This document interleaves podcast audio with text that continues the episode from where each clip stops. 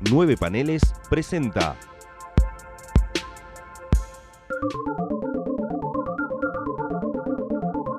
Distinguida competencia. Bienvenidos a un nuevo episodio de Distinguida Competencia, el podcast de nueve paneles dedicado a la DC Comics. Mi nombre es Gonzalo Ruiz. Y el mío es Tomás Corsi. Y seguimos robando cada vez menos, que es el anteúltimo episodio dedicado a Ambushwag. Ya no se nos sacaron las ideas, sí los cómics. Quedan dos nomás. Dos especiales. Y bueno, hoy vamos a hablar del último especial que, que se publicó de Ambushwag.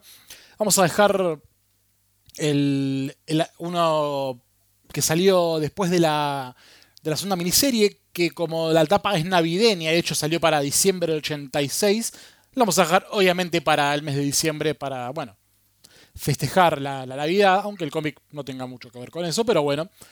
Sí, hoy tenemos el Ambushback Nothing Special, publicado en septiembre del año 92. Una, una publicación de quiero empezar, porque es raro. Este es un especial, y bueno, generalmente los especiales tienen más de 30 páginas. Este, bueno, tiene 64 páginas. Y tiene un lomito tipo Prestige, pero es una revista normal, digo, no, no es una revista cuidada. Yo, de hecho, creo que es el único especial que tengo. Yo no sé si DC Comics en esta época hacía esto, ¿no? Digo, una cruza entre un back normal y un Prestige. Porque, bueno, esto no es un Prestige, pero tiene eh, el lomo que reemplaza la, la grapa, ¿no? El staple. Odio, odio, odio con toda mi alma la palabra grapa y odio a la gente que le dice grapa a la revista. Eh, me gustaría que se muera de coronavirus esa gente. No, mentira. Pero bueno, tenemos acá eh, el Ambushback Nothing Special, el último, como dije, especial de, de Ambushback antes de la última miniserie que es Ambushback Year None. Pero como es una serie de los 2000 no va a tener ningún tipo de parangón en este podcast al menos. Veremos si en otro a futuro tendrá su eventual revancha. Sí. Eh, yo no sé a qué responde igual lo del lomito. O sea, en un momento hacen un chiste con los especiales de 80 páginas, ¿viste? Los especiales de 80 páginas eran así. Sí, Tenían el, el lomito, eh, las reimpresiones también, era como. eh, o, el, o, lo- o el especial de 100 páginas, ponele también, que eran como un lomito hiper chiquitito que obviamente yo creo que acá ya lo hacían con un poco más. Vos tenés la revista en la mano, así que podrás decirme mejor, pero eh, lo hacían con un poco más de onda, me parece. Eh, sí, las ediciones que, que de hecho vos tenés varias, yo me acuerdo de haberte regalado y haberte dicho, mirá, acá vender estas. Eh, sí, es- esta en realidad no tiene nada de onda, es un lomo blanco. Claro. Eh, la sí, onda, sí, la onda sí, está en la tapa. digo. Sí, de- el chiste que vos decís que es cuando Ambushback se mete como a las catacumbas de DC Comics y, ha- y habla como de algo olvidado, los, los 80 Page Specials, que eran eh, básicamente reimpresiones de cómics de la Silver Age. Lo que me gusta de este, de este episodio, o lo que creo que me va a gustar este episodio, es que como ya hablamos tanto de Ambushback y ya dimos tantas eh, pistas de cómo están estructurados los, eh, los números y las historias, creo que digamos, hicimos la mejor decisión posible porque este, incluso menos que los otros, tiene estructura en algún punto, ¿no? Como que arranca y tenés 10 páginas que cada una funciona por sí misma y después ni siquiera hay nada que tenga una historia. Y de hecho creo que ese es el chiste más grande de- del cómic. Sí, tiene, hay, algo de conceptual, pero que en realidad todo Ambushwag es conceptual. Digo, todo lo que refiere a Ambushwag, eh, la primera miniserie, Son of Ambushwag, el Stocking Stuffer, creo que es el especial que nos queda, si no me equivoco. Em, Sí. Gracias. Eh, bueno, el Nothing Special y bueno, el Secret Origin. Todo hay, hay algo de conceptual eh, que obviamente es esta cosa del personaje que puede romper la cuarta pared, que es como el único que sobrevivió a las a, las ordenanzas a las, a las órdenes de continuidad, perdón. Hay un chiste muy lindo que hace un personaje que aparece en modo cameo. Pero sí hay, hay algo que tiene este que no sé si capaz digo una burrada, ¿no? Pero digo, lo sentí tal vez más en este que en otros, que hay una cuestión muy de signo de los tiempos en este número. Sobre todo cuando las burlas que hay cuatro más o menos muy, muy claves a Image. Sí. Cuando habla de el, el dibujante que no necesita al guionista. Sí, es- esto es fácil, dice. Ah, eh, te muestran el, el ejemplo perfecto de cómo hacer un voiceover de Image eh, y al mismo tiempo te dicen eh, la, la ciudad del dolor de, de Broading City, el- eh, como todo el tiempo la parodia perfecta de lo que eran los cómics de Rob Liefeld, que de hecho hace una mezcla, para mí mete casi más eh, Rob Liefeld y un poco de Todd McFarlane en, en el, en el estilo de lápiz. Pero cómo están eh, escritas las escenas de Image, eh, a las cuales tardamos bastante en llegar, creo que son como a las 20 páginas, una cosa así. Era 30 y 31. Uf, bueno, antes de eso tenés, eh, digamos, tenés a Chris Sprouse dibujando a la Legión, A la Legión, dentro sí, del propio número. Ah, eh, claro, eh, tenés a Julie Schwartz que vuelve a ser eh, un personaje recurrente, que lo habíamos hablado en el episodio anterior. Sí, acá aparece como una fotografía de él. Hay, hay que aclarar, digo, te adelantaste un poco, pero está bien. Este cómic, digo, una de las cosas que siempre hemos discutido en los episodios de Ambushback, que es cuando Giffen lo vemos imitando y a veces no sabemos si es realmente hay un. es él o está, no sé, Ernie Colón. Acá figura, digo, la tapa misma.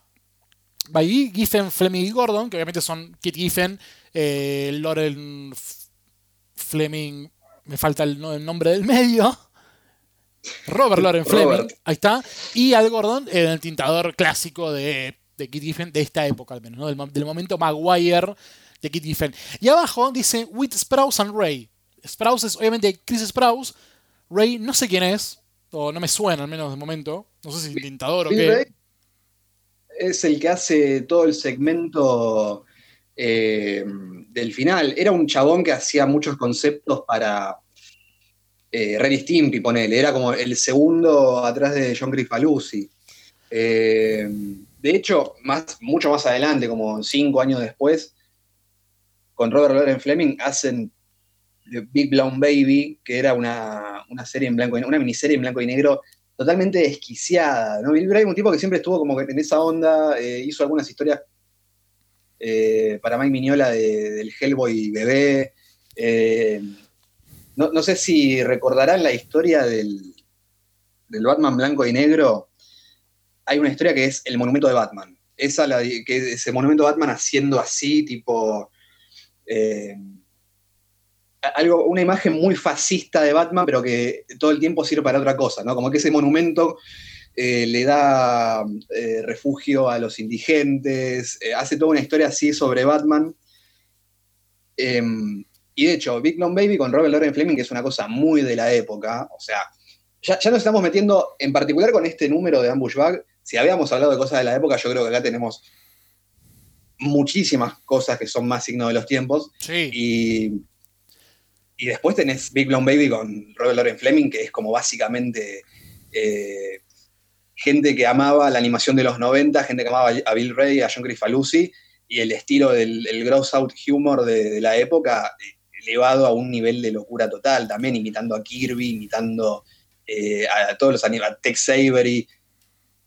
Es, un desquiciado. Acá hace toda la parte final, viste que está dibujada distinto. Ahí va, bien. Eh, eh, un chabón muy grosso, pero que también, ¿no? Es como te tiene que gustar muchísimo el estilo y entenderlo, si no te quedas re afuera. Sí. Y cuando hablamos de signo de los tiempos, eh, nos referimos no solo al chiste de Image, sino al menos las primeras ocho páginas, que es la presentación de esto de, de The Book of Jobs, de, escrito por Irving Schwab, que es Bag, ¿no? el libro de los trabajos, donde en ocho páginas no te digo que hay un resumen de qué era en los 90, en los principios de los 90, ¿no? Esto es septiembre del 92, pero que hay cameos de, en este orden, Swamp Thing, Aquaman, eh, Largan Valor, una etapa que es Whining Pathetic Love, que yo pensé que tenía que ver algo con Young Heroes in Love, pero eso es mucho posterior. O sea, es más un- una parodia de los cómics románticos de principio de. Bueno, principio no, de los 50-60 DC Comics. La Doom Patrol, eh, Sandman y Lobo. Y una cosa que eh, terminé encantado, eh, obviamente me hubiese gustado ver a Kit Giffen hacer 20, va, 20 páginas, 20 las 24 páginas habituales de Something, por ejemplo, de Doom Patrol, digo, títulos que Giffen no dibujó, y más con este tipo de estilo de Giffen que a mí me gusta muchísimo. Este estilo ya de- despacito, muy lentamente sacándose un poco el, el tufo de José Muñoz y haciéndose algo más propio, un estilo muy muy adusto, muy muy raro, ca- casi hasta como me sale como puntiagudo, ¿no? Tipo muy muy estilizado. A mí como hablamos Sí. antes de, por ejemplo, eh, Ian Gibson, no ese estilo, pero bueno, algo muy parecido, esa cosa muy de cosa geométrica, ahí está. y las caras de empieza, Maguire. e- empieza a angular más el lápiz. O sea, cuando se saca lo de Muñoz, que podemos pensar en Muñoz como algo más redondo, ponele, más curvado, Sí. más eh, la línea que se pierde con el fondo. Sí, por, por Eh, sacando el- la cuestión del claro oscuro que Giffen no aplica porque dibuja color. Sí, básicamente hablamos un poco de eso, de la, de la redondez y de los gestos faciales. Eh, bueno, y ni hablar de, de las sombras que, bueno, Giffen aún, aún en este momento sigue robando. El hecho de la media Sí. cara en sombra.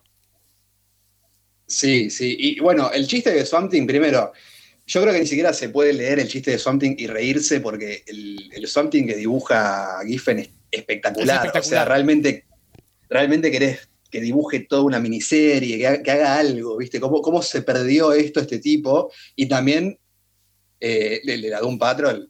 Es fantástico. absolutamente espectacular. Sobre no, no, todo ¿cómo- porque cómo le es, saca es la- muy, es muy Richard Case. Es muy parecido a Richard Case. Sí, sí, el Revis es eh, parece sacado de Richard Case directamente. El, el Robotman no tanto, No, es más raro Robotman, sí. pero eh, a mí lo que me, lo que me importa muchísimo de ahí es cómo le saca la ficha a, a Morrison. O sea, la- los conceptos que empieza a tirar, los diálogos, eh, se le caga de risa. Es impresionante cómo inmediatamente, al mismo tiempo que está saliendo eso, se, se le caga de risa y hacen el chiste de eh, si mis miniseries hubiesen salido por eh, escritas por, Neil Morrison y dibujadas por Dave McKean, se- sería un hardcover de 30 dólares, Sí. una cosa así. Ese es con el chiste de Something. Eh, con lo de Doom Patrol dice: It's me, Ambushbag. I'm, a, I'm dressed up as a gay caba- caba- caballero, dice. Sería como caballero, no sé cómo se pronuncia. And my noggin is wet shop, the, the end of a big teddy bear. Que es básicamente Ambushbag vestido con un oso y con una catedral con alas en la cabeza. Eh, unos conceptos muy morrisonianos de la época cuando hacía Doom Patrol, que los villanos eran muy extravagantes y casi sin forma. En ese sentido, Giffen, cuando habla de casi todos, ¿no? Incluso cuando habla de Sandman, eh, o de. Pa, Aquaman no tanto, pero bueno, que yo, un valor, digo. Sabe, se, se, se nota que Giffen conoce de lo que está hablando. Bueno, y hablar de que en valor hace el chiste de el preview del primer número. Claro, ¿cómo sabe que mi nombre es Valor cuando todavía no lo anunciamos? Es el, el chiste. Porque todo eso en realidad es como un, eh, un resabio. eh, Viste que se mete con Eclipse The Darkness Within. Sí, que es como el chiste recurrente de, de todo el número. Claro, que, que la historia es: si consigo una de las gemas de, de Eclipse y me enojo, puedo ser parte de este evento interanual que. De verano. eh, de, de verano, que, que yo no soy parte. O sea, ¿qué dice de mí no ser parte del evento de Giffen en el mejor momento de Giffen? eh, sino que me van a sacar de la continuidad para siempre. Eh, y de- digamos, todo lo que hace con ese personaje y todo lo que hace con, con los eventos y, cómo se caga de risa de eso mismo que él está haciendo, de lo ridículo que termina haciendo en algún punto, este, a nivel tal que te anuncia, che, mirá que el Fallout de, de Eclipso es que este tipo se va a llamar Valor también, ¿no? Como que todo lo que viene después y los 18 números de Eclipso. Eh, y lo hacen las primeras cuatro páginas. Sí. Sí, sí, hay, hay un acto de, autoconciencia propio, bueno, un artista que estaba en su pináculo de creatividad más grande. eh, que se puede permitir esto, ¿no? Bueno, digo, incluso también ridiculizar a Julie Schwartz, ¿no? Que está todo el tiempo como un personaje que aparece finalmente, ¿no? Porque generalmente Julie Schwartz aparecía como en la sombra, era como el diálogo, un diálogo omnipresente que hablaba obviamente con los creadores y cada tanto con Schwartz.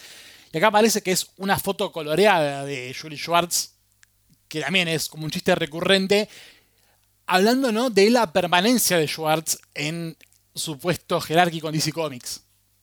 Digo, hay, un momento que Ambush viaja en el tiempo constantemente, dice, voy a viajar dentro de 50 años para ver si murió, pero para estar seguro voy a viajar a 100 años al futuro. Y sigue estando, que hay un chiste buenísimo que es, eh, mientras lo busco, eh, le llama una secretaria y le pide que lo, que lo contacte con los con los quintillizos Kubert. sí. Sí, y aparte en un momento tira, bueno, 3.000 años en el pasado, en el pasado, en el futuro. Y, aparece Julie Schwartz disfrazado como uno de los de la legión de, Giffen en esa época, o sea, con, con las borlas y el, disfraz medio colonial. Y un chiste de un panel, o sea, siempre volvemos a lo mismo, ¿no? Como eh, chistes de, un panel, de una página, que, son, o sea, se te pasan totalmente por arriba, tenés que leerlo varias veces para, entender de qué está hablando todo el tiempo. Eh, todo el tiempo aparte con él apareciendo, él y, Robert Loren Fleming apareciendo en ese bar, ¿viste? Todo el tiempo. El Creators. contando la historia. El, el Creators. todo el tiempo te van contando la historia y vuelven al bar donde están contando lo que están contando. O sea, em, ¿te acordás que habíamos hablado del episodio anterior de Ambush Bag? Que en un momento te quema la cabeza. Sí. Eh, porque decís, bueno, pero eh, ¿dónde termina? ¿Dónde empieza? ¿Dónde termina? Yo creo que acá está un poco más controlado, em, inclusive con menos historia, con menos intención de unificar todo. Pero también eh, llega un momento donde donde te están quemando la cabeza, te sientan de culo con todo lo que te están contando. Eh, de hecho, cuando van, digamos, tiran un concepto por página, por lo menos, que, vos no podés llegar a, entender a qué están yendo. Cuando van con los otros demonios, viste, que eh, los demidioses, eh, que en realidad son los... Los parientes de Eclipso.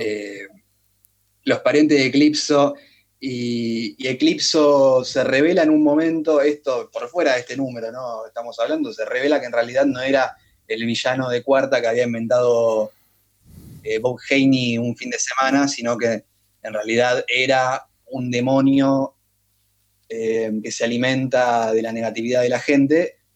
Eh, por eso, volvemos a lo mismo, está hablando de conceptos para los que de algún modo te está vendiendo su propia miniserie mientras se está cagando de risa, ¿no? Porque vos sin eso no, no entendés de qué te está hablando. Y todos los parientes de Eclipso son eh, eh, esta es mi cuñada, la que habla con la boca llena, este es eh, mi primo el mal aliento, o sea, son tipo basuritas, ¿viste? Sí. Sí, nuevamente digo, una revista que obviamente no está traducida y que te, te pones a pensar el infierno que debe ser tener que traducir esto. Digo, al, margen de mucho chiste interno, digo, propio de Ambush en general, digo, el, tal vez el problema más, no más grande que tiene Ambush pero sí un problema que tiene es el nivel de comicidad, no solo interno, sino también propio de una época, hace como que va a ser difícil si uno no tiene cierto bagaje, no solamente de DC Comics, sino tal vez un poco de la idiosincrasia norteamericana, menos en esos años. No responde mucho a justamente ese tipo de cosas. Y bueno, de qué pasa, obviamente, en el mundo de las historietas, que es como lo más clave. Digo, también está el chiste que vuelve del, de, la miniserie Son of, que es el Fanboy Press. Sí. Sí, sí, que vuelve, vuelve recargado. Me, parece que el otro era un poco más, eh, más cáustico, ¿viste? Como que tiraba más puntas para, para pegarle a gente, a gente en particular este ya eh, se pone más del lado del personaje, ¿no? ¿Viste? Como eh, The, Screaming Socks of Easy, ¿viste? Como que lo usa más para volver a la historia de Argyle y, las medias que habíamos visto antes, que hacen como una historia medio... Sí, de guerra. Eh, medio de, claro, de Real War Tales, pero como habían hecho con, eh, con el hijo de Ambushbag, ¿viste? Que, que lo metían en una, una guerra totalmente cruda. Y acá también te hacen de vuelta todas las influencias de Giffen que son, lo que habías dicho antes de los cómics de romance, de los cómics de guerra. De hecho, acá tiene la página donde aparece él mismo de chico y es medio eh, el Inception de Kid Giffen contándote qué veía de chico y cómo terminó siendo él y, y cómo era él, él de pibe, la relación con la madre, todo en una página que, que obviamente es de comedia, pero que le termina sacando un poco más de dónde viene el trasfondo del chabón. Sí, y que de hecho la última vinita remata con un eh, el nacimiento de la planilla de nueve paneles. Porque todo está contado Sí, en nueve sí. paneles, que es la clásica gifeneada, que es el panel estático, donde solamente cambia el diálogo, pero digo, la, la persona sigue igual. Y el último cuadro, que es el pequeño Giffen con una lamparita que le sale tipo de idea, y abajo dice Birth of the Nine Panel Grid. Después sí, a ver, creo Claro, que... la- Sí, No, que, que le viene la idea viendo Hollywood Squares, eh, que era, eh, para ponerlo en, en, digamos, perspectiva argentina, era el Tate Show, claro. eh, que en realidad era, era Hollywood Squares con Paul Linde en los 70. Pero bueno, eh, el tipo saca la idea de la grilla de nueve paneles de ahí, eh, Sí, es fantástica. Que es como cuando Tom King le dijo a Dave Gibbons, eh, yo me robé la grilla de nueve paneles de vos.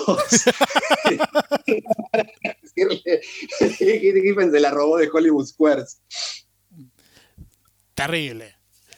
Bueno, eh, acá por ejemplo la, mm, o sea, la, la tapa del Fanboy Press, digo, insiste, con Image, ¿no? La idea de Kyle Giffen, ¿no? Kyle Giffen, el chiste recurrente de las dos miniseries que es el hijo de Kid Giffen dibujando páginas. Eh, Kyle Giffen y otros, y otros creadores preadolescentes dejan DC Comics para formar una nueva compañía. Eh, los artistas no necesitan escritores. No los queremos, no queremos vivir cerca de ellos, dice Kyle el padre Kyle Giffen Kit. Sí, es, eh, es increíble, o sea, cómo se te caga de risa de eso. Igual, a todo esto, ¿no? Un año después o dos años después, eh, Giffen va a laburar en Image, o sea, no es que, que te está haciendo una cosa tipo, no, odio Image, se está cagando de risa de todo, no queda uno sin, o sea, no queda uno sin bardear. No, de no. hecho, eh, fíjate el serial, ¿viste? 21 años del Fanboy Press, issue número 2028. Eh, el diario para eh, literatos funcionales. Sí. La, parte de arriba que, que dice, digo, This Week in Comics Newspaper, y al final es tipo avisos, cartas, avisos, cómics que se vienen, avisos, eh, cartoons de mierda, avisos, eh, anuncios a prensa, avisos, todo el tiempo como cagándose de risa de la Wizard. ¿No? Esta idea de la, el cómic es solamente un instrumento de venta. No, no, no hay, no, hay, Sí. ya no, hay, no hay creatividad, simplemente es hay que vender esto. Sí, el, Ah, y encima, y perdón. los, Sí, decilo. los- los columnistas peor pagados del Sí. mundo. es increíble.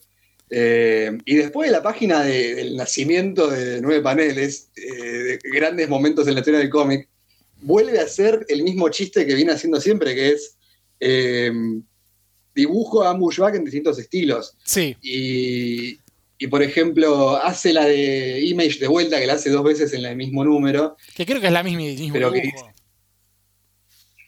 Que Es, es muy probable que sea el mismo dibujo, sí, recortado. Y después, bueno, es el de, el de Miller, El de Miller que es ya lo hemos hablado. Cada vez que hace a Miller les, lo hace igual, es impresionante. Y es muy, y es muy bueno, aparte, digo, es muy bueno. Es un rip-off a la, la etapa más conocida del, del Try Paperback de Dark Returns. Sí, sí, sí. Sí, no, no eligió cualquier dibujo, eligió, viste, el, El más icónico. como el que, eligi- el que elegiría la Comic Journal aparte, ¿no? Claro. Como, eh, estuvo vivo hasta en eso. Eh, no, eh, es impresionante porque acá tenemos también 50, 60 páginas donde no para un segundo, que por lo menos no son cuatro números, ¿viste? Que, No, no, totalmente. que- porque si, no- si vuelve a estar cuatro números así me muero. Claro, lo, que- lo que te iba a decir, vos hablás eso, ¿no? Digo, de cuánto concepto encerrado que tiene esto, pero lo que, lo que te iba a responder, justo volviendo ahora que lo nombrás, es que al menos está contenido en 40 y 50, 40, 50 páginas esto. No. Y es una sola revista, no son cuatro.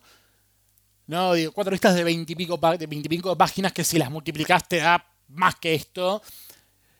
Y digo, sigue el ritmo de mente, ¿no? El ritmo de que hay al menos un chiste por viñeta. Y hay 40, 50 páginas.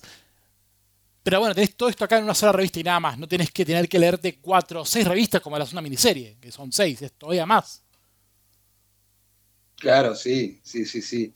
Es, eh, digamos, acá ponele cuando vuelve a hacer, después de hacer la crítica de la Comic Journal o la parodia de la Comic Journal, se pone con películas de la época, entonces empieza a hacer toda una parodia del Silencio de los Inocentes y de Misery. Sí. Y, todas esas parodias que, son medio... Claro, ah, claro, y hace toda la, parodia de las secuelas de Viernes 13 que para acá ya debían estar por la... sí, la, sexta, Sí, con, la, con cantando la canción de, Va, la canción. sí. Más, sí, la canción de la, creo que la tercera película, que es como el, remix de, lo que dice Jason cuando va a matar. Sí, es el, kill, kill, kill, mamá, mamá de, Henry Manfredini. Se le pega la canción a, a Ambush Sí, es espectacular. Em, porque en realidad el chiste de Viernes 13 venía porque estaba buscando como los, los peores trabajos del mundo y uno era eh, counselor del camp de Crystal Lake. Que acá le dice eh, aparte.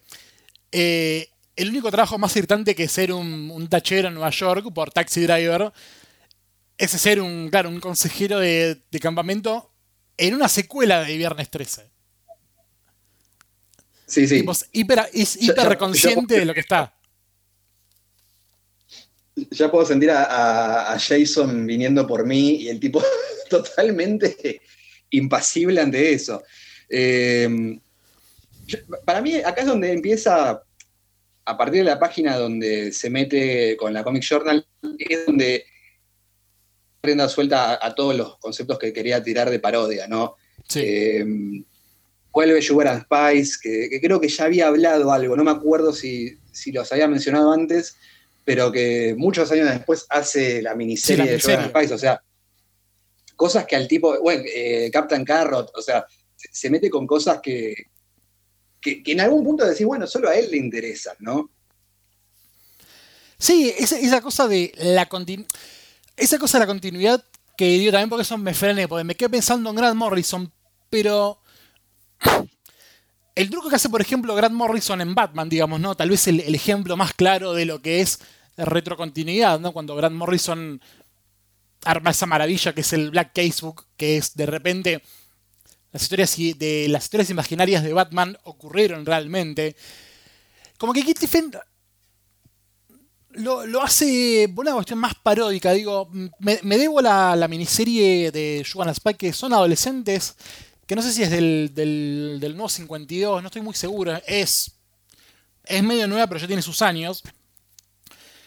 Pero me intención de que Giffen lo hace un tanto por cariño más de... Mm, no de las historias en sí, sino de un cariño a, no sé, un estilo gráfico, lo pienso, ¿no? Digo, la insistencia, porque cuando aparece Sugar, Sugar está dibujado como si fuera la Sugar de los años 50. No es igual, está un poco, está un poco modernizada, entre comillas. Pero es ese mismo estilo limpio, redondo, cute, casi línea clara, digamos, ¿no? Digo, un dibujito caricaturesco pegado en, en el Arkham Asylum. Digo, Shuar le va a buscar a Ambushwag al Arkham Asylum, que es toda una cosa azul, onda la legión de Ifen. está Sugar, ahí que es como un dibujo que estuviera pegado, pues. Toda rosa, toda linda, en un ambiente horrible. Digo, yo pienso que Ifen debe, debe tener un amor a esas historias desde un lado visual. Porque lo hace bien, cuando dibuja a Captain Carrot, que hace una sola viñeta, lo hace igual. Y está buenísimo aparte. Sí, da la sensación de que en algún punto me encantaría verlo en una, en una tira sindicada, ¿viste? Como que le den algo onda Nancy, ¿viste? Que, que, que empieza a dibujar Nancy con, con un seudónimo por los próximos 10 años, una cosa así. Pero además es muy gracioso porque a Sugar le da un chumbo porque, porque la hace como Clarice de Silencio de los Inocentes. Entonces hace toda la secuencia en la que va a buscar a Buffalo Bill, pero eh, así como venía dibujándola y, y sin, si- o sea, sin irse muy lejos del concepto original, en un momento le mete eh, una pistola y dice, soy del FBI. Eh, es, es increíble, o sea, te, te cagás de risa todo el tiempo. Yo, por eso, me, me encanta eh, hacer estos episodios porque, primero, no tenemos ni por dónde empezar ni por dónde terminar, ¿viste? No, Como no, totalmente. decimos, eh, ¿por dónde agarramos esto? Pero eh, es, es muy gracioso porque no- casi que necesitas leerlo con otra persona al lado, ¿viste? Como que hay un ejercicio muy de nenes leyendo cómics, ¿viste? Que, que van poniendo el dedo en las viñetas, onda, no, mirá lo que hizo este acá, oh, mirá lo que está haciendo acá este. Porque todo el tiempo hay una idea nueva. eh, bueno, después de eso hace la de dibujada por el hijo de Giffen, supuestamente. Que ahí está la parodia Misery. Eh, la parodia Misery, donde el- la madre de Al Gordon le dice que por favor, que, que lo deje de bardear a Al Gordon porque está todo el número bardeándolo con la- la- las La infames llamada. llamadas larguitas. Viste que, que siempre tira un eh, con llamar a Al. Y cada vez que van a la oficina de Al Gordon es llamar a Kit. sí. Entonces le dice, no, va- loco, basta de bardearlo a Al Gordon. Y en la siguiente página le hace un house ad como buscando novia para, para Al Gordon y Al Gordon sentado en su tablero con, Sí, con con una soga para matarse. un dibujo fantástico, aparte de digo, la, la soga en primer plano y al Gordon de fondo con la cabeza justo adentro del, del arco que, que deja la soga, es buenísimo. Bueno, sí, está ¿La eh, en la humorada de Al Gordon que aparentemente es un plomo en las llamadas telefónicas. Sí, el dibujo de Al Gordon es el que si Al Gordon tuviese Twitter se pondría de foto de perfil, ¿viste? Como una Claro. cosa así. como, este soy yo. Eh, y claro, las llamadas de Al Gordon, que, que supuestamente eran más largas que la mierda, y, y todo el tiempo, en un momento también lo llaman a uno y está todo el tiempo diciendo, ah, sí, muy bueno, sí, sí, bueno, Al, ya, ya está. ¿viste? No, Como, es que el chiste favor, recurrente es ese. El chiste recurrente es, está la viñeta de las estrellas que dice, yes, it's your own, it's your own very own call from Al. Y después están todos hablando que es todo tipo, yes, yes, yes, I know, yes. Ajá. y bueno, es un plomo. Es la llamada de Al y estás atrapado. Ah, sí, and you stuck, sí. de- Y después van a la cabeza cercenada de Chicks, que lo tienen colgado como una especie de, de trofeo de, de cacería. es buenísima esa página porque eh, ponen un panel que vendría a ser como la intro, ¿viste? Con la canción de Aquí viene Chicks. Chicks. Y, y después toda la página es eh, Chicks muerto. o sea, hacen el chiste que habían hecho antes de Chicks no diciendo nada, que termina con el, el noveno panel, eh, con la gente riéndose, pero esta vez es mil veces más tétrico porque Chicks está totalmente está muerto. muerto. y el cartel que dice call Al.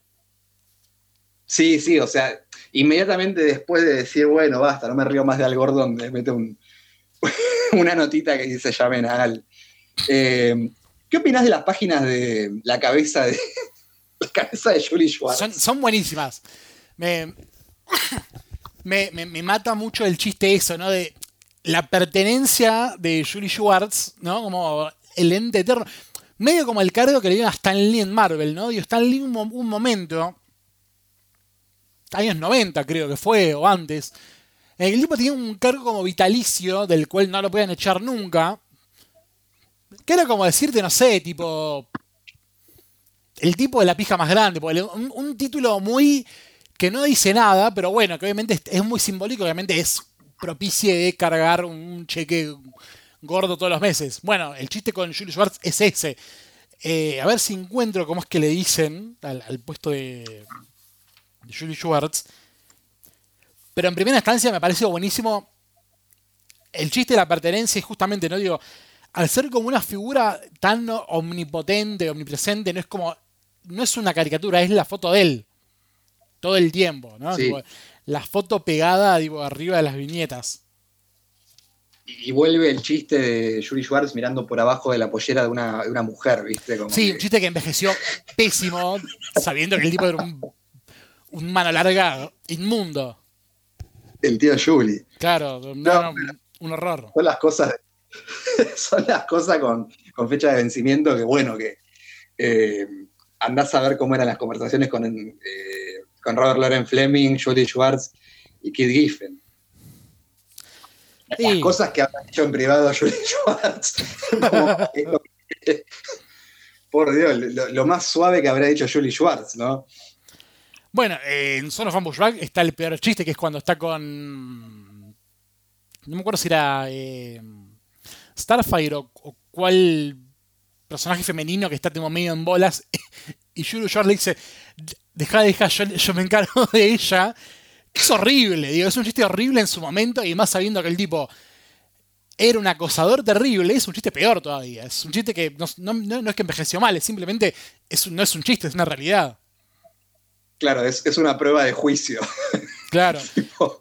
tu abogado cae con esa página. ¿entendés? Como- Acá está. Eh, qué boludo. El chiste está en la primera página de Julie Schwartz. Que es el DC Goodwill Ambassador. ¿no? El embajador. No sé qué será Goodwill. de la buena voluntad. Ponele. No, no con las mujeres sí. seguro. Sí, es, es un título como eh, presidente honorífico, ¿viste? Son esas cosas que son medio. eh, bueno, este viejo ya tiene 900 años, ¿qué, qué vamos a hacer? O sea, Claro. que, que de hecho Ambushwak hace el chiste de, bueno, pero ¿cuánto tiempo, el que, a que hablábamos antes, cuánto tiempo le puede quedar? Eh, Claro, se va tipo vida real- 5.000 años al futuro y sigue vivo laburando. sí, en la vida real también le quedaban como, no sé, 25 años, no, no sé en qué año murió Julie Schwartz, pero, este, nada, de vuelta, ¿no? Nosotros siempre somos fanáticos de- del contexto, no estaríamos haciendo este podcast si no fuese, si no fuese así, pero tener en cuenta cada vez que leemos esto, 2004, mirá, 1915-2004, 89 años, tranqui. Eh, que ca- cada vez que leemos esto y aparece algo así, eh, es como cuando nos toca leer un cómic de Gerard Jones, ¿no? que lo, lo estamos esquivando a propósito, Sí, pero, pero siempre tenemos, tenemos que tener en cuenta una línea temporal. Sí, ten en cuenta que Jerry Jones hizo cómics muy buenos. Bueno, mientras se hacía una paja viendo niños, pero bueno, nada. Eso, lo su- eso lo supimos mucho tiempo después. Y porque el tipo es un boludo que le da un- una, una computadora a un técnico sin al menos haberse lle- llevado la carpeta que decía niños. Eh, no, no sabía que había sido así, el que me acordaba siempre es el de Justiniano que fue para el funeral del padre. Sí, que puso un pendrive con, con Con fotos fotos de de- pibes, qué boludo. O sea, tenés que ir preso por pelotudo, no por pederasta. Claro, sí, el primer cargo es ese. Eh, Segundo que. Segundo, claro. Eh, sí, creo, creo que lo de los Gerard Jones, no sé si fue porque la, típica, ¿no? Tipo, manda una computadora a arreglar y hay una carpeta hiper sospechosa que el tipo. Está bien, uno no debería meterse, pero bueno, digo, gracias a eso sabemos que es un monstruo. Pero creo que va por ese lado. O no sé si lo, lo estaban investigando y bueno, en un momento cayó la prueba con Dundee y les fueron encima. No tengo ni idea de nada. Es más importante saber que el tipo es un pederasta y que merece lo peor. Pero bueno. Eh, hay un chiste que me gusta muchísimo, es el de Julie Ladd. Sí, sí, sí. Cuando aparece con los Legionnaires y RJ Brande, que tiene. El logo es un lápiz. RJ Brande que no sabe ni cómo se llama la Legión de Superhéroes, ¿no? Que, que es como el, el mismo benefactor eh, que, que es fanático supuestamente y no sabe cómo, cómo se llaman y le Cos- hace dibujar Cosmoboy. eso a Chris Sprout. Cos- Cosmoboy demanda. Es un muy de buen chiste. como hoy.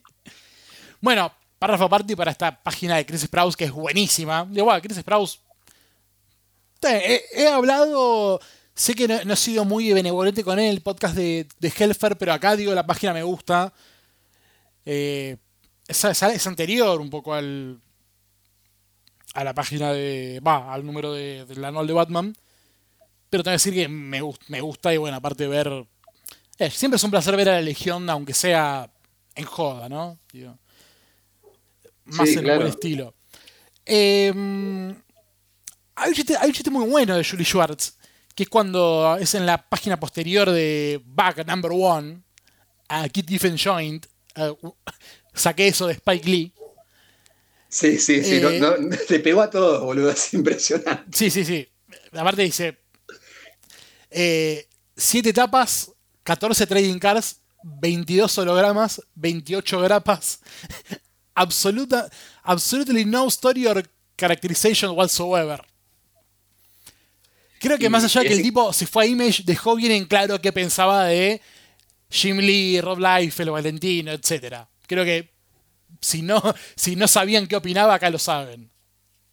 Es que casi que los anticipa con eh, lo que le había pasado a Liefeld de no llego con los números, ¿viste? Viste que en un momento era como gente esperando, llamando a la comiquería, tipo, llegó el nuevo de, de Youngblood, ponele, o alguna de esas cosas que hacía, y el tipo no llegaba con, con las fechas ni a palos. Es muy gracioso porque acá sin, sin meterse en eso, porque no sabía qué iba a pasar, pero eh, tira la de tenés que meterte ahora, es ahora o nunca, porque para el issue 3 vas a estar completamente perdido.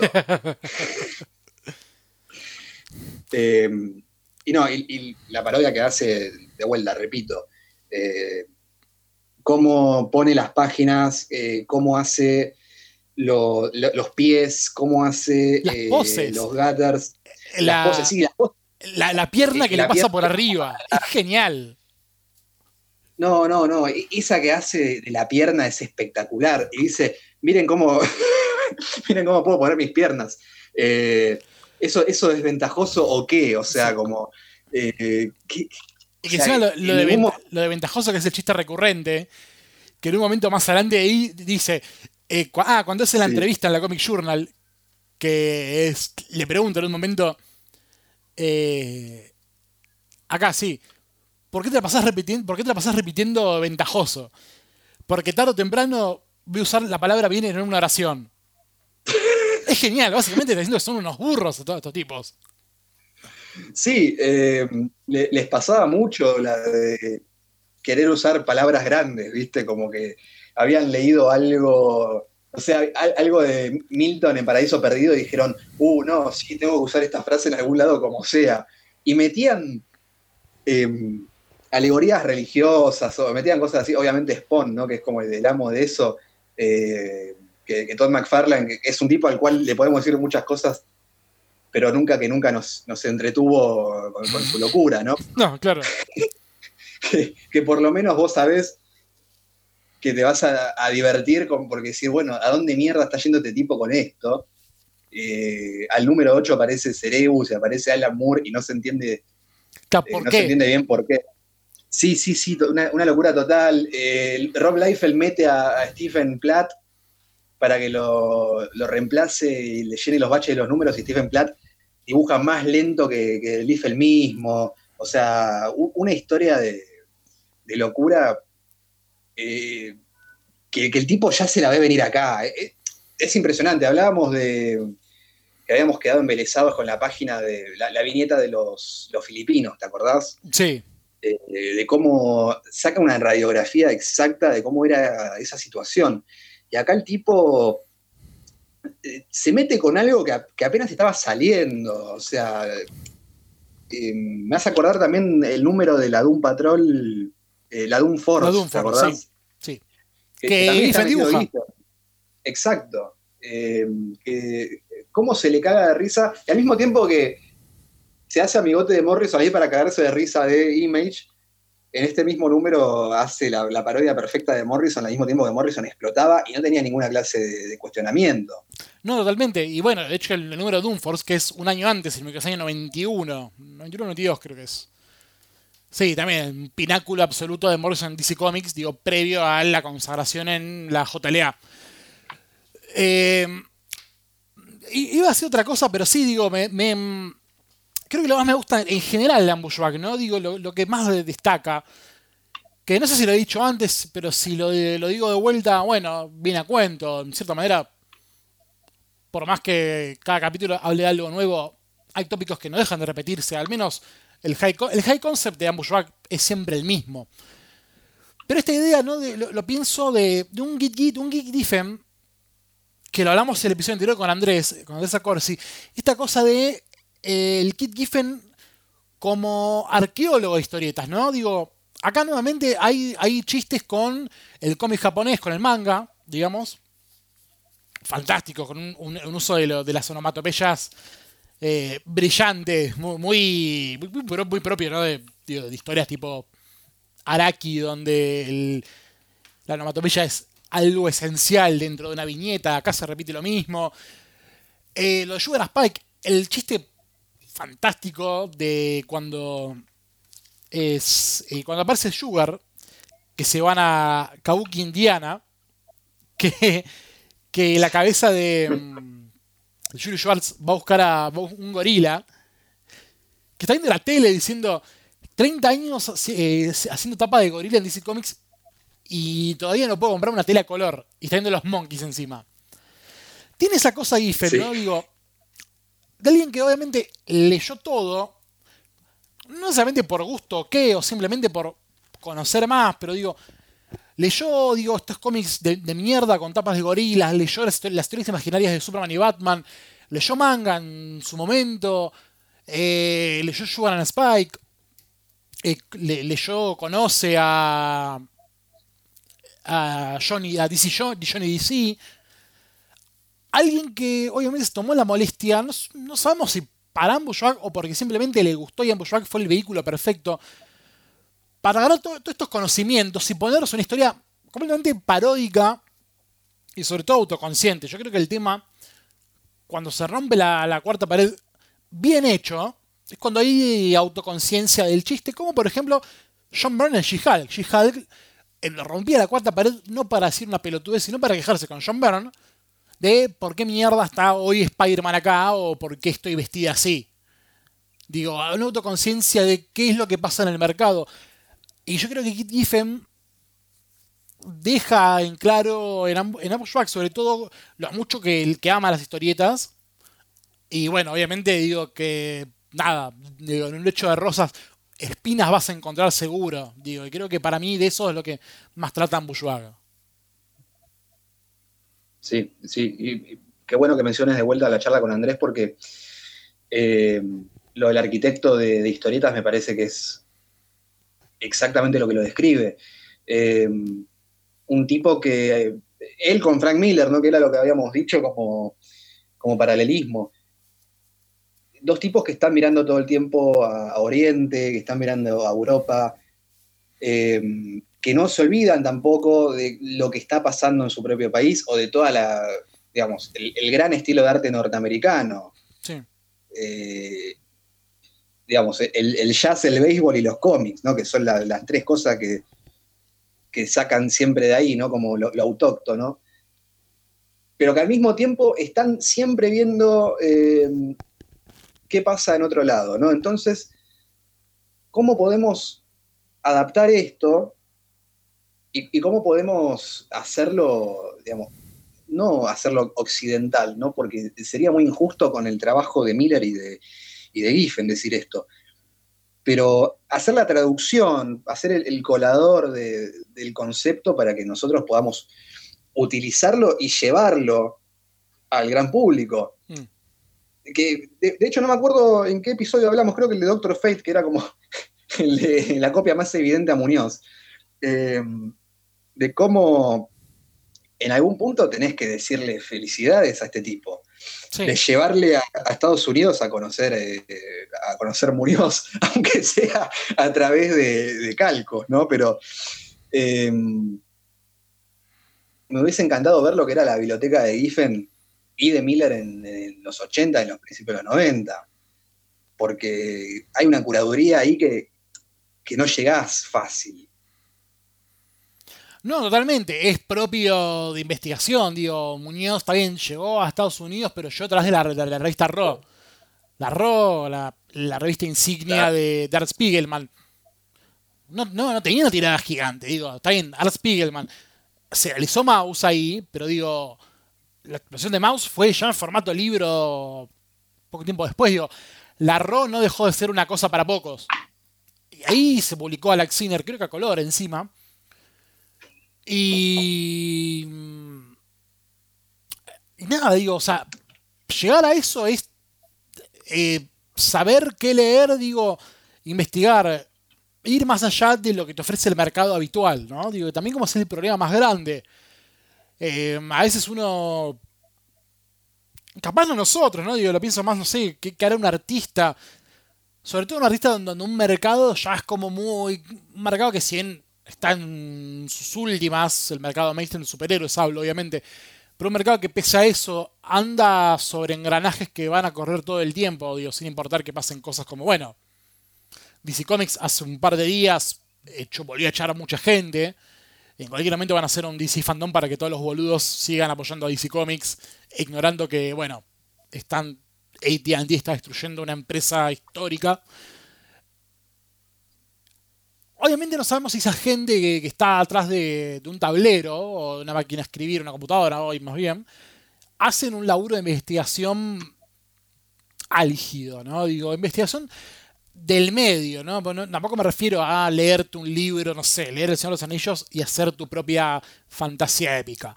Sino, digo, ¿qué, pasa en, en, otros momentos, en otras ciudades, en otros países, en otros años con el arte? Yo creo que es una, cosa medio...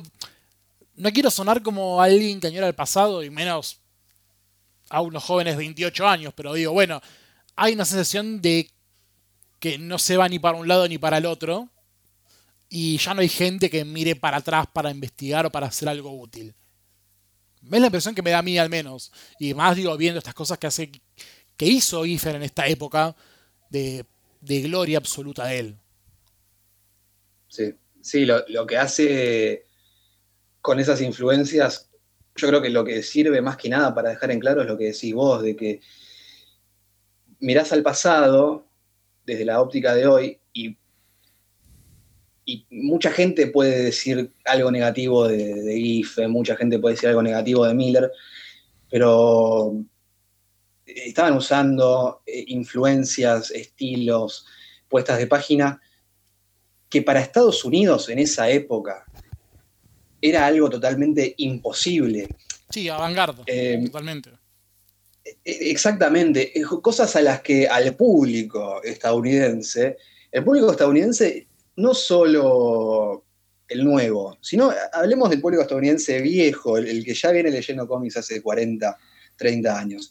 Le llegó muchísimo tiempo llegar a las influencias de, Miller, las influencias de Giffen, o el que quieras que, eh, de, no sé, Tony Salmons, el que quiera, de Dave Masuccelli, ¿no? E, esa gente que era, que era una bestia.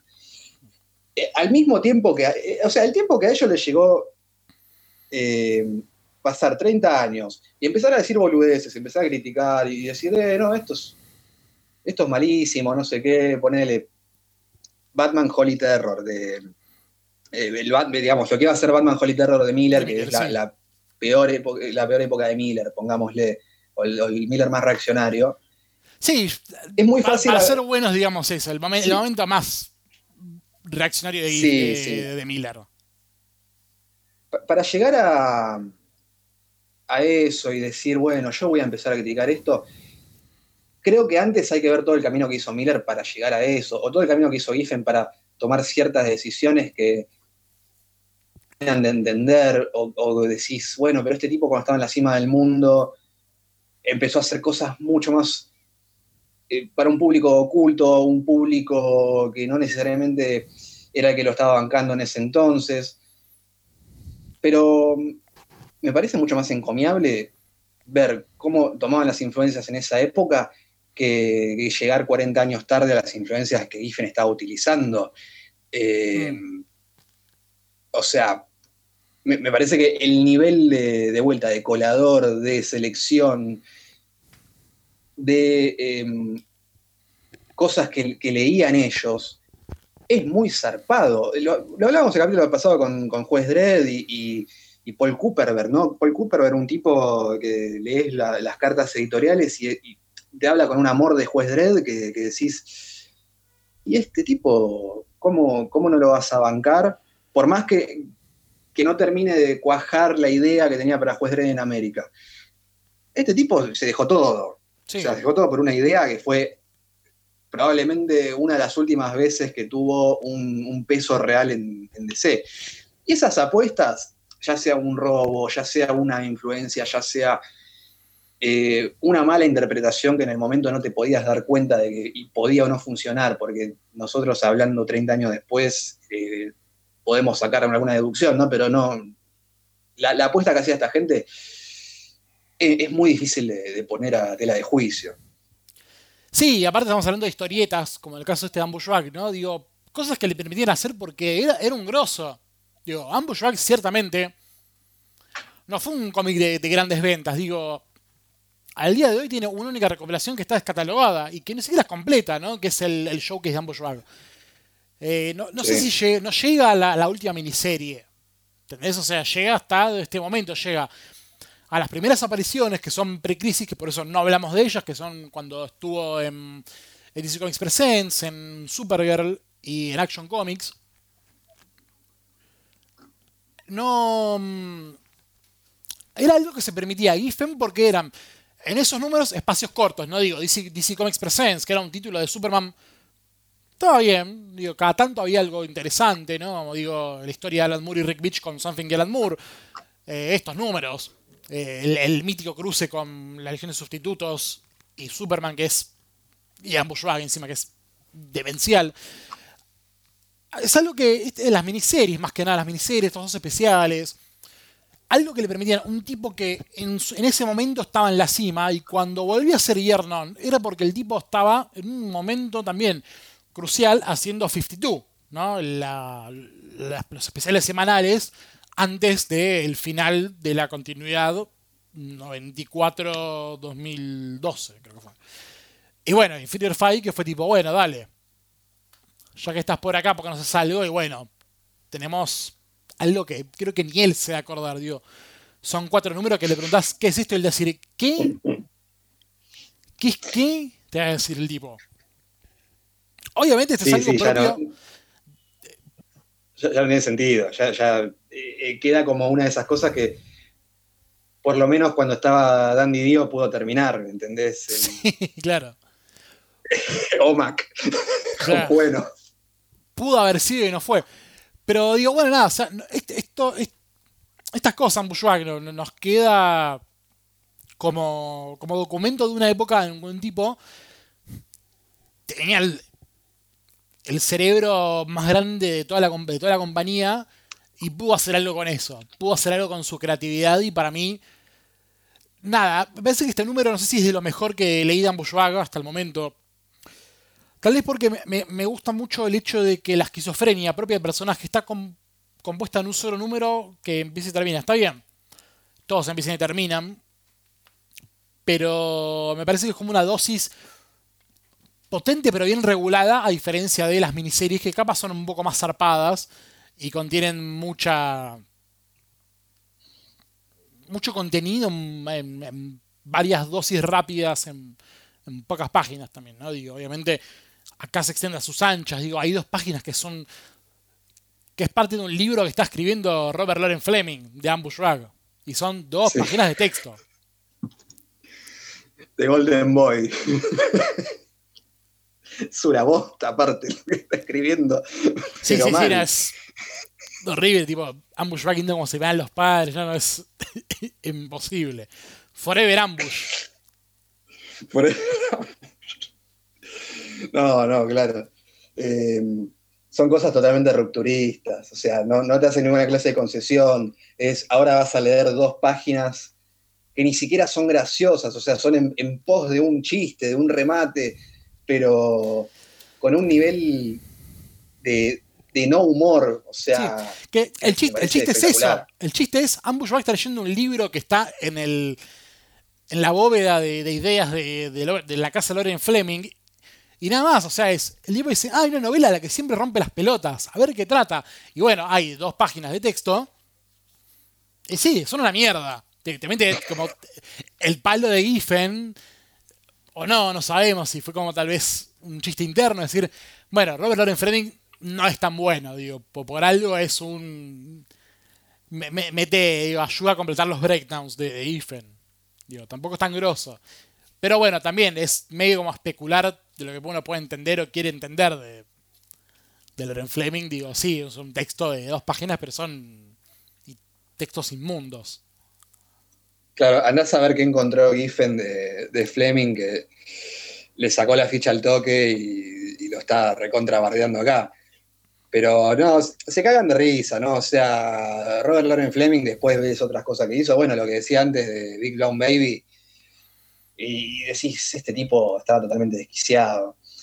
Eh, ya sin Giffen, ¿entendés? Como un, un, chabón que en otro mundo, lo que decimos siempre, ¿no? Como en otro mundo, capaz hubiese sido más justa la historia con, con Robert Loren Fleming o con, o, o, con cualquiera que aparezca acá, con, con Chris Sprouse, con, con mm. Giffen. Pero bueno. Giffen sobre nunca todo. Nunca lo sabremos. Con Giffen sobre todo, sí, sí, con, con Giffen que, que, es lo que siempre decimos también con Andy Helfer, ¿no? Un, un, tipo que debería en algún punto, de algún modo, estar en el podio, ¿no? Y nunca... Y es muy difícil, o sea, tienen, tienen fanáticos, pero, pero son muy pocos y no son, qué sé yo, no están concentrados en eso. Sí, eh, creo que lo más triste que tiene Giffen es que el tipo estuvo en el podio, pero por un momento. Y vaya a ser uno por sí. qué, porque, bueno, uno no puede ser un genio todo el tiempo, pero digo, uno, la, el pecado de la mediocridad, digo, no, no, es un pecado capital, le puede pasar a cualquiera. Y bueno, a partir de un momento decadente, al tipo lo habrán bajado y bueno, digo, nunca más pudo subirse al lugar que le pertenecía o no. Bueno, sí, como venimos diciendo, es algo que no podemos saberlo, pero, pero bueno, eh, está como testimonio un, momento en Giffen más que nada. Creo que pasa lo más triste, ¿no? Digo, Andrew, Andrew Helfer, dentro de todo, que yo no nos quedan muchos episodios para hablar de él. Nos queda de Shadow y alguna cosa muy perdida y se acabó. Giffen, que sí. tiene un corpus de obra amplio en esta época, el tipo hoy no, no, no debe estar ni en P una lista de, de, de Warner ATT de eh, jubilaciones de privilegio. Como claro, el, no está en la nómina. Claro, el tipo un día va a pedir, tipo, che, necesito plata para una operación y, y, una, y un pasante le va a decir, ¿y vos quién mierda sos? No, claro, no. No, no, también es una, es una posición que, que, como bien decís, el tipo tampoco la buscó, ¿viste? Como que lo, lo, tuvo en la mano y le chupó un huevo y se fue a hacer otras cosas, pero, sí. pero tampoco podemos esperar menos de un, de un tipo que estaba haciendo Muñoz o estaba haciendo eh, influencias europeas en, en, las historietas de cómo las estaba contando eh, en el mainstream. ¿Qué, ¿Qué, le pueden vender a ese Nada, ya está. Eh, el, el, mundo lo tiene totalmente comprado. Eh, pero bueno, le, le, ha pasado, le ha pasado a Miller también, ¿no? Por motivos mm. distintos, totalmente distintos, ¿no? Le ha pasado, pero eh, que de repente no tiene otra cosa a Miller hoy que no sea, che, una nueva de Dark Knight. Yo no sé con qué espalda cae Miller a DC, dice, che, tengo una historia nueva, original, quiero que me la publiquen. Eh, lo, que, lo, primero que le preguntan es, ¿está Batman? Claro. no, no, lo podemos vender, pero bueno. La, ¿Le podemos poner DK44? Sí, sí cualquier, cualquier cosa. Le podemos poner Ronin 2, pero bueno. Bueno, eh, nos queda un episodio más de Ambushwag y dos episodios más de otras cosas lindas que estamos esperando. Eh, se nos acaba distinguida por este año, pero vamos a volver, pero falta para eso. Eh, por lo pronto nos pueden buscar en 9paneles.com, nuestro Facebook es eh, facebook.com barra 9paneles, en Instagram como arroba 9.paneles, y en Twitter si quieren una conversación más personal nos pueden buscar como arroba gonmruiz. Arroba Tomás Corsi. Y bueno, continuamos en 15 días con una linda miniserie que de hecho no es tan linda, está buena pero es sórdida. Eh, muchas gracias y hasta pronto.